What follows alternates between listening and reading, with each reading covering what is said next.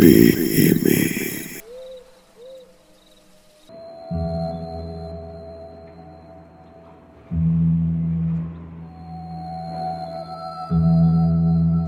onda banda? ¿Cómo están? Aquí estamos en una nueva emisión de este podcast llamado PM, donde hablamos de eventos paranormales y alguno que otro misterio. Aquí a mi lado tengo a Meño. ¿Qué onda banda? ¿Cómo están? Ya teníamos mucho sin realizar otra nueva emisión, pero estábamos algo ocupados, pero ya, este día ya lo tuvimos libre para ahora sí traerles un nuevo un nuevo caso que está bastante interesante. Sí, pues tenemos la historia de John Wayne Gacy. Se trata de un payaso que, bueno, es más conocido como el payaso Pogo. Fíjate que esta historia es bastante interesante, güey, ya que fue como una de las inspiraciones, güey, para, para Stephen King para realizar el, el libro, güey, de, de It. Muchas personas piensan que la verdadera historia de It fue de este payaso y no, o sea, en realidad fue una inspiración para para Stephen King, pero en sí no, no es la historia real. Este personaje, güey, fue un asesino en serie de Illinois, Estados Unidos, en donde se vestía de payaso para atraer a los niños para cometer sus, sus atrocidades, sus asesinatos. Pero fíjate, güey, bueno, ahorita estás diciendo eso, yo investigando, la mayoría de sus crímenes los, los cometió por medio de otros lugares. O sea, obtuvo pocas víctimas por medio de su, su personaje del payaso. O sea, no, no era como que su, su método principal para conseguir víctimas, sino las conseguía de, pues, de otras maneras. Eh, bueno, para muchas personas los payasos son personajes que los consideran como un momento divertido, entretenido, momentos entrañables y a la vez como personajes cariñosos. No sé si tú así lo tengas la idea de un payaso. Sí. Eh, sí, es lo como que lo principal. Pero a una menor cantidad de personas se les hace algo terrible, güey, algo insoportable por el hecho del terror que les generan estas personas. Fíjate, güey, me pasó algo, algo curioso a mí. Ahorita que estaba comentando lo de la película de, bueno, la libro, la película de It, que al ver esta cinta, güey, pues era cuando estaba morro, pues era la cinta, la original, la que había salido, güey. Obviamente sí me dio miedo, güey, eh, por cómo caracterizan a este payaso y por las escenas fuertes que salen, o sea, no sé si recuerdas la escena de donde se está bañando el morro, güey, sale, Sale de la coladera. sale de la coladera, güey. Yo tenía un chingo de miedo al bañar, güey. A cerrar los ojos. A cerrar los ojos, sí. Entonces, por eso me, me generó un miedo, güey. Pero en sí, no me afectó tanto que los demás payasos me dieran, me dieran miedo, güey. Incluso, bueno, mm, esta película influyó mucho que en mí yo siempre quería estar pintado de payaso, güey. De hecho, tu abuelita me pintaba, siempre iba a que me maquillara, güey, de payaso. O sea, donde influyó tanto, como me gustó mucho, Y hasta la actualidad. hasta la actualidad, güey. O sea, pienso que también ha, ha influido en lo de que mi villano favorito, güey, es el Joker, güey, el guasón. Un payaso. Es un payaso, o sea, básicamente. Y bueno, te lo pongo así, güey. Es tan interesante cómo caracterizan a un personaje que se supone que te hace pasar momentos divertidos, o sea, un personaje gracioso, y lo pongan como criminal o un asesino, güey. Imagínate, güey, es como si, si hicieran la versión ma- mala de My Little Pony, güey. es algo que correctamente no debería de pasar, güey. O sea, ya tienes la idea de que un payaso es gracioso y todo eso, güey, y no te lo imaginas como, como alguien criminal, güey, una- algún asesino, güey. Pero fíjate, yo desde antes de que ver la película de It y que tuviera una mala idea de los payasos, yo desde, desde, desde el principio de que conocí el concepto de payaso, no, me daba como si fuera una mala espina, como si fuera una doble cara, como si solamente se portara bien conmigo para la necesidad de hacerme daño. Y de hecho, no tengo fobia a los payasos, pero de niño hasta cierto punto sí me daban miedo. Exacto, güey, es como dices, güey, cuando está en el personaje se caracteriza como alguien gracioso, güey, pero no sabes cuando ya deja de ser ese personaje, güey, no sabes cuáles son sus sentimientos, güey, de esa persona o cuáles sean mm, aquellos, aquellas acciones que hace, güey, si son buenas o malas Las hacia ti, las intenciones. Y de hecho yo tenía ese, ese, esa espina de que los payasos eran malos sin, o sea, sin antes ver películas de un payaso mostrándolo como el villano. O sea, nada, nada influyó en mí para yo tener esa idea. Fue una idea que yo, que yo mismo me creé a base, de mis propios pensamientos. Exacto, güey. Y es para. O, sea, sí se genera la fobia a los payasos, güey, que es la colorofobia. Aunque tú no tengas miedo a los payasos, o sea, hay gente que sí les tiene miedo, güey. Y bueno, esta fobia es la fobia de estos personajes que mayormente se presenta como fobia por haber tenido una mala experiencia o otra por la influencia de los medios de comunicación, como las películas, la televisión, series, entre otras cosas. Y también se debe a la manera de que está maquillado el payaso, güey. Si tiene una sonrisa macabra o alguna otra característica y que tenga el maquillaje. O sea, obviamente si es un payaso que está maquillado pues de algo de miedo, pues, obviamente sí te va a dar miedo. O sea, o sea que lo demuestre como algo que no que sea inhumano. Ajá. Y bueno, rápidamente te digo los síntomas. El primero de estos síntomas es sensación de miedo intenso, seguido de temblores, ansiedad, taticardia y sensación de latido irregular. Y también se presenta mucho la dificultad en la respiración. Y hay otro, güey, que agregué yo, que es aquel típico que todos hemos experimentado alguna vez. Es cuando empiezas a sentir caliente el cuello, seguido de un hormigueo. Y sabes que cuando sientes esto, güey, te espera una cagotiza. Como cuando ves las llamadas de tu jefa. Exacto, cuando tienes 30 llamadas de tu jefa, güey. O que te esperaba a las 12 y, güey, ¿qué son? Son las 3. Sí, o sea, o de morrillo cuando hacías algo, algo malo, güey, y sabías que lo que hiciste está mal y que sabes que te van a regañar y, o sea, sientes, si empiezas a sentir ese hormigueo y caliente en el cuello, güey. Que ya te cargó el payaso. literal. Pero fíjate, bueno, no es, yo no estudié mucho sobre la colorfobia, pero yo, yo pienso que viene en diferentes intensidades, porque yo le tenía miedo a los payasos, pero a lo mejor era porque era de niño, pero ahorita en la actualidad, ya de grande, un ya no siento prácticamente ningún terror hacia los payasos. Pero ponte el ejemplo de mi tía Lenita, ella siempre tuvo fobia a los payasos, ah, bien, bien, intensa, o sea, ella de ver un payaso a 10 metros ya estaba corriendo de terror, no quería ni que se le acercara nada. ¿Sabes a lo que yo, yo sí le tenía un chingo de miedo, pero así con intenso, güey? Era cuando escuchaba una danza, güey. O sea, simplemente le escuchaba una danza me daba un chingo de miedo porque sabía que en las danzas, pues sabes que está el señor, el viejillo, ah, güey, el viejillo de la danza, güey, el que sí, el que tiene la máscara, güey, y, te sigue y te persigue. o sea, te asusta, güey. O sea, yo con, con, con tal de, de escuchar la danza, güey, ya, ya sentía miedo, o sea, ya me temblaban las piernas, eh, sentía un miedo intenso y no, o sea, ni me acercaba, la neta. Luego el señor de la danza te ve pasando con miedo y nomás por Exacto, güey, es como, es como, es como los perros, güey, que dicen, no le tengas miedo porque, güey, huele el miedo. Hace cuenta que así el viejillo de la danza, güey. Huele el miedo. Huele el miedo, güey, ¿sabe? Cuando estás uh, asustado, güey. Y yo lo que, bueno, una, un miedo que se relacionaría un poquito a esto de los payasos y, el, señor de la danza sería eh, el miedo a los, a los títeres, como bien, pues a los ventrílocos. Esta, esta fobia se conoce como la automatonofobia y pues es eso, es el miedo a un ser que no existe realmente, pero se representa como un ser vivo. Sí, eh, y, y, esto incluye desde muñecos, ventrílocos y maniquís, incluso también como los, los animatrónicos. ¿Sabes qué es eso? No, ¿cuáles son? Pues así como cuando vas a un parque de dinosaurios. Y ah, pero bueno, empecemos con, con esta historia de este payaso muy famoso llamado Pogo. Este fue un niño que nació el 17 de marzo de 1942. Eh, como nombre lleva John Wayne Gacy. Eh, es hijo de su madre que se llama Mary, Mary Wayne, y su papá es John Gacy. No, al revés. es Mary Gacy y John Wayne. Este niño en su infancia sufrió muchos problemas, tuvo una, se podría llamar como una infancia muy alterada, porque su familia lo consideraba como una persona homosexual, como un niño homosexual. Entonces, en la actualidad ya no sabe mucho, pero en el pasado sí, sí tenía, sí había mucha discriminación. Incluso si fuera de tu familia, se le daba un distinto trato.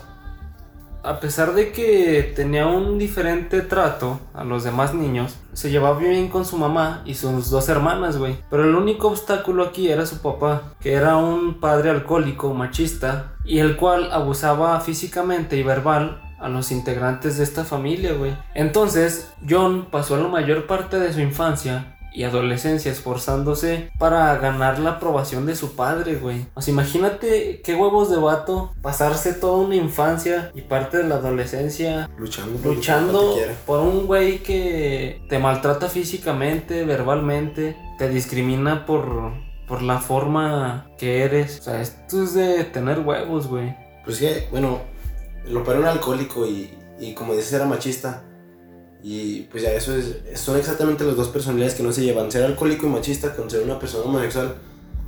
pues es todo lo contrasta demasiado y es todo lo contrario. Entonces, por el hecho del padre ser el mayor, en esa relación de padre e hijo, el padre siempre ganaba las discusiones, Pues se pueden decir. Entonces, se hace cuenta que en esa familia el niño no tenía, Voz ni voto. Ah, sí, pues no, no, no existía, se puede decir, sí, exacto. como si fuera el hermano del medio. se, se le considera que a los 6 años sufrió una, una violación por, por una persona cercana a la familia. Eh, no, no, se, no se tiene exacto el número de veces, pero fueron repetidas ocasiones. Entonces eso también fue un trauma, la- lo afectó en lo, que, en lo que se convirtió en el futuro. A lo que yo investigué, güey, fíjate que este John no dijo lo que había pasado a sus padres. O sea, no acusó a este amigo de la familia por miedo a que fuera regañado o lo que las mayor veces pasa de que Pero no hicieran algo, o sea, de que no iban a creer. Entonces, pues sí, como dices, esto tiene algo que ver Mucha repercusión en lo que... en lo que pasó en el futuro, güey. Fíjate que es como como en las películas, güey, de los villanos, güey. O sea, no sé si te has no sé si te ha pasado que ves una película y entras tanto en el personaje de héroe que llegas a odiar al personaje, al villano, Siendo que él tiene sus razones. siendo que él tiene que- sus razones, o sea, no no digo no digo que son buenas las razones, no digo que Sí, no, no es una justificación. Ajá, pero. O sea, como que en ese momento entras tanto en el papel de héroe que no entiendes al otro personaje, güey. Pero ya cuando ves la historia del, del villano y ves que hay muchas repercusiones atrás de esto, ya entiendes. Ya entiendes al villano y creo que entiendes más al villano que al héroe, güey.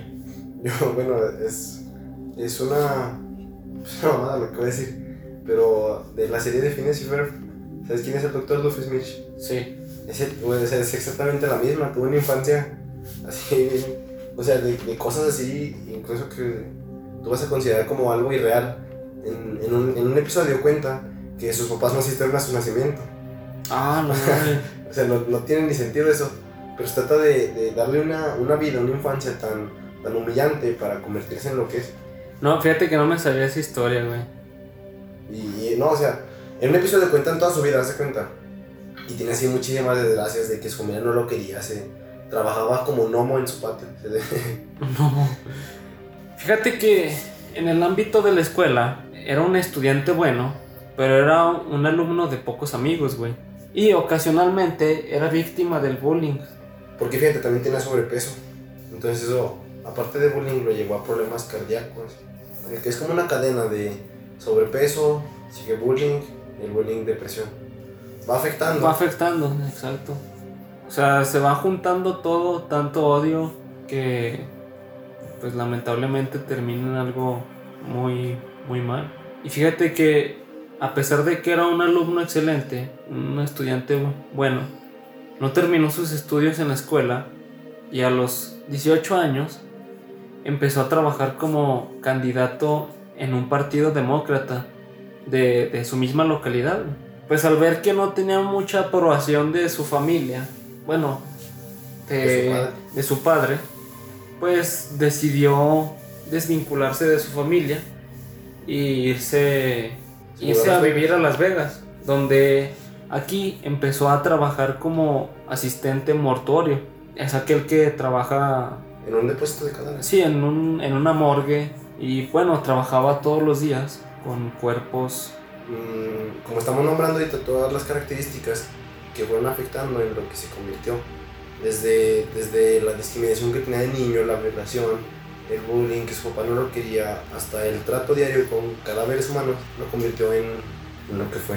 al tener este trabajo, empezó a tener una fijación especial por el proceso de embalsamado de los cuerpos. Y fíjate que en una entrevista confesó que cuando el jefe de cuando su jefe no estaba, se metía a los ataúdes junto con los cadáveres de jóvenes adolescentes, güey, el cual los acariciaba y paraba hasta cuando sus cuando le daba remordimiento de la acción que estaba haciendo. Podríamos decirlo que era como una atracción sexual, pero ya lo dejaba de hacer cuando ya veía las cosas de que lo que estaba haciendo pues estaba mal. Lo que es conocido como la necrofilia, ¿no? Ajá.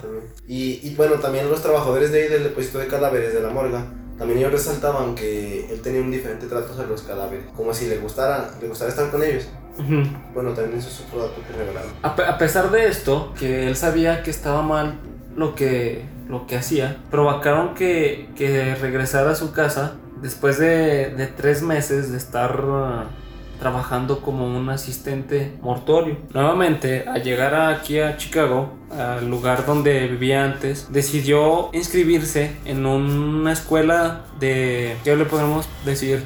De empresarios. Sí, pues sí. A pesar de que no había terminado la escuela, se graduó en 1963 y empezó a trabajar en una empresa de zapatería. Y bueno, ya después de un año, este, este personaje conoció a la persona Marilyn Myers, que esta persona fue con quien tuvo matrimonio en el año de 1964. Esta muchacha, señora, era hija de un empresario que era dueño de...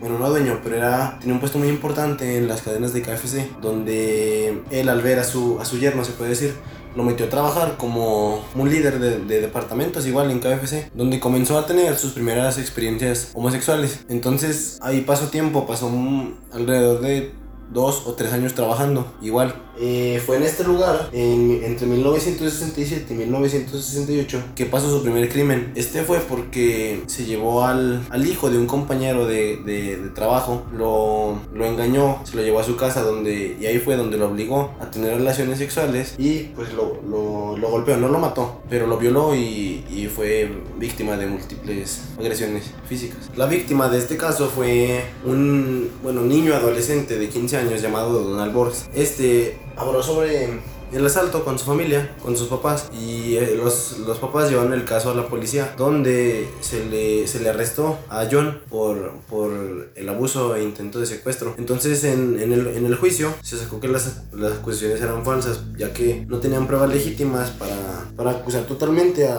a John y fue que esto hizo problemas entre eh, el padre de, de Donald y, y Gacy.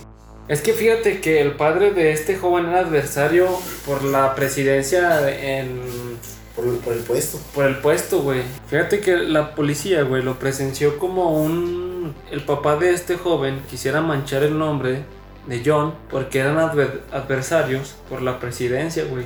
O sea, el padre quería el puesto de, de este, de John. Entonces, la policía, pues lo tomó así, como, una, como falsas acusaciones para poder derrocar a este John. Sí, o sea, a pesar de que en realidad sí sucedió lo que el niño contaba, pues el, el líder, el, el enemigo de John no, no pudo, no pudo derrocar su puesto. Después de, de esto, en ese mismo año, John contrató a un sujeto para que a Donald Borges le dieran una paliza y evitara testificar otra vez en su contra. No obstante, este joven volvió a las autoridades a decir lo que estaba pasando nuevamente. Lo que pasó fue que de nuevo arrestaran a John y ahora sí ya fue obligado a una evaluación psiquiátrica. Los médicos concluyeron que sí sufría un trastorno de, personalidad antisocial. Cuando se tuvieron estos resultados fue cuando John ahora sí tomó, respon- tomó responsabilidad sobre sus acciones que habían pasado con el abuso de este joven, a lo que fue sentenciado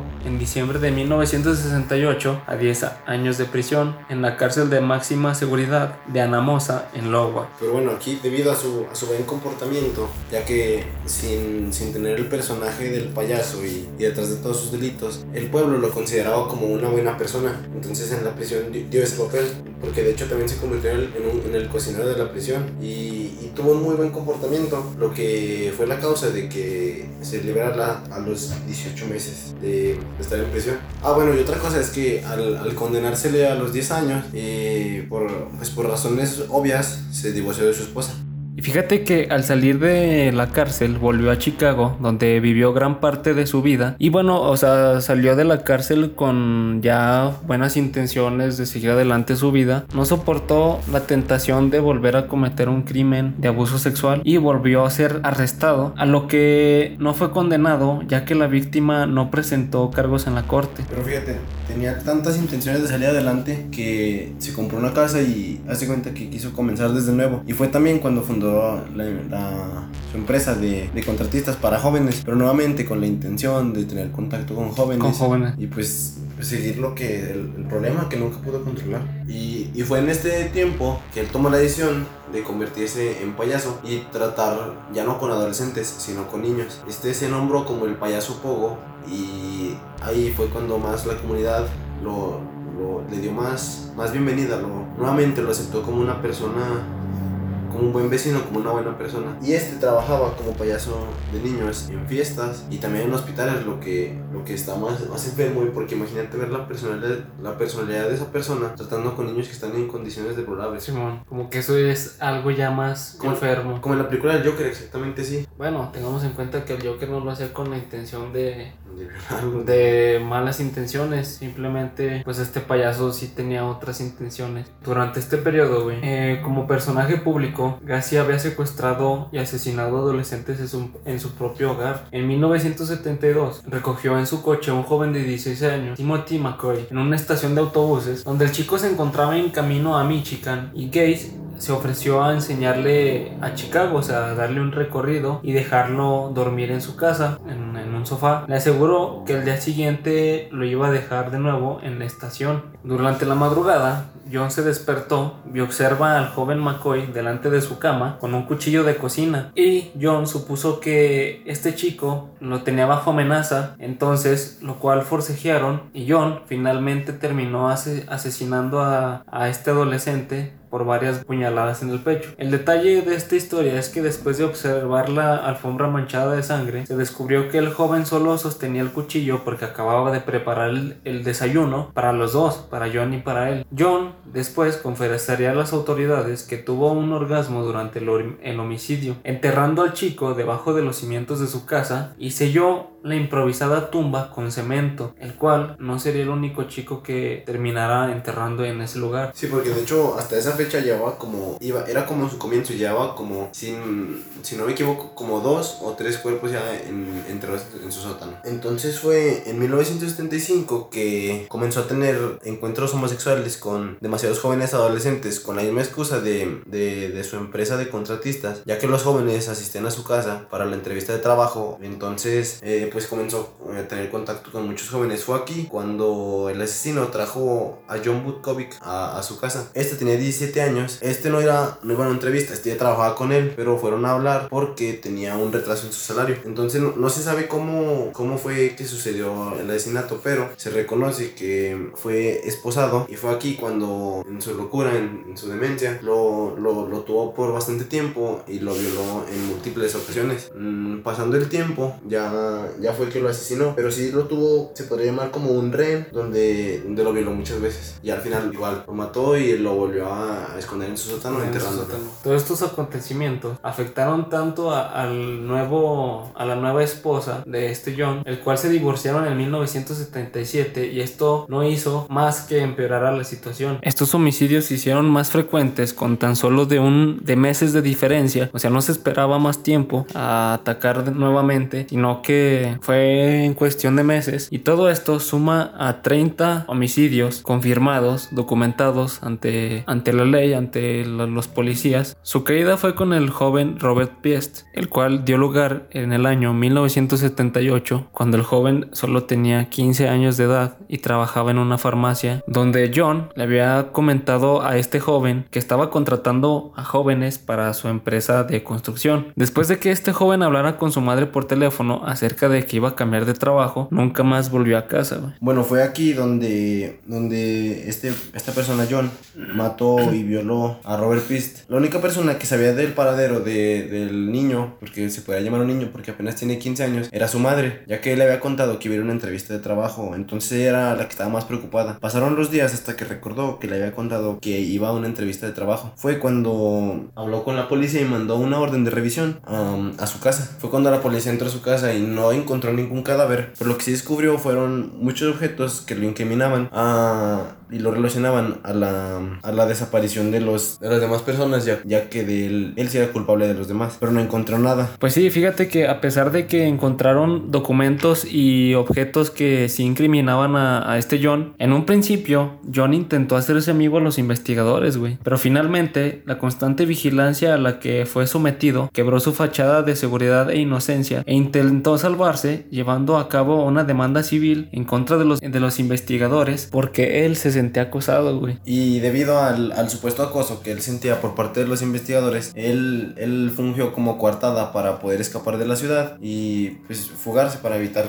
cualquier, cualquier incriminación al delito. Fue aquí cuando en una caseta se le, se le descubrió por llevar con él una bolsa de marihuana. Esto ocasionó que se le volviera a, a mandar una segunda orden de revisión nuevamente a su casa. Pero esta vez fue cuando no solamente mandaron policías, en la primera fueron simples policías y no encontraron nada más que objetos que lo incriminaban. En la segunda fueron policías, pero también llevan detectives y criminólogos, lo cual hizo una, una investigación en su casa, una revisión más avanzada. Un testimonio que dicen los, de- de- los detectives y los criminólogos es que de inmediato al entrar a la casa detectaron el olor de cuerpos en descomposición y de inmediato revisaron cualquier lugar misterioso donde se podía almacenar cuerpos. Fue cuando aquí encontraron el sótano y ahí fue cuando ya fue su caída total porque encontraron 28 cuerpos en su sótano pero se le, se adjudicaban 33 muertes. Las otras 5 se, respondieron como el hecho de que los, lo lanzó en río pero él tenía 28 cuerpos en descomposición almacenados en su sótano. Fue aquí cuando ya lo arrestaron y lo procesaron en la cárcel. Cuando investigaron, cuando hicieron todo este descubrimiento de estos agentes y las policías, finalmente el 25 de diciembre John confesó todo y el número de cuerpos en los que estaban en su casa. Eran tantos que se necesitaron varios meses para sacar todos, güey. Se halló un total, como ya habías mencionado, de 28 cuerpos y el resto los había arrojado a un río porque se habían quedado ahí sin espacio. O sea, ya no tenía un espacio para alma- almacenar más, más personas que este decidió eh, tirarlos al río. John Wayne fue sentenciado a muerte el 12 de marzo de 1980 Y, y no solamente como tú lo mencionas, no fue sentenciado a muerte, sino que investigando más se está- están los datos de que se le procesó por 21 cadenas perpetuas y 12 penas de muerte. O sea, lo cual es algo ilógico, pero es lo que debería de pagar debido a todos los asesinatos que tuvo. Sí, o sea, con tal de que ya fuera sentenciado a muerte, pues ya es como, pues ya, o sea, lo más que puede hacer, o sea, Sí, no no. entiendo por qué las otras, Bueno, pero es como el, el- Bueno, sí, es- el pago correspondiente a todos los crímenes. lo que debe de, de pagar. Y bueno, pues finalmente fue ejecutado por la inyección letal el 10 de mayo de 1994. Como, como otro dato, podemos mencionar que sus últimas palabras fueron en inglés Kiss My Ass, lo cual se traduce al español como Bésame las nalgas, y dijo que no iban a poder encontrar los demás cuerpos. Que sí fueron encontrados. Ajá. Fíjate que, que para muchos vecinos fue una gran sorpresa de que este sujeto fuera un asesino, ya que lo consideraban como una persona agradable y de grandes sueños. O sea, como ya hemos comentado, era dueño de varias franquicias de KFC y lo más importante es que tenía una familia, tenía una esposa y pues tenía hijos. Este ha sido un caso muy interesante bastante bastante largo, bastante de investigar todos estos asesinatos. Y pues son cosas que sí te pones a pensar más allá de, de todos los aspectos que, que han pasado. Y pues es algo muy fuerte. Y bueno banda esto ha sido todo por esta emisión. También una disculpa por no haber traído nuevas emisiones más ya que estábamos pues, algo ocupados. Y pues seguiremos trayéndoles más emisiones con más temas más interesantes. Muchas gracias banda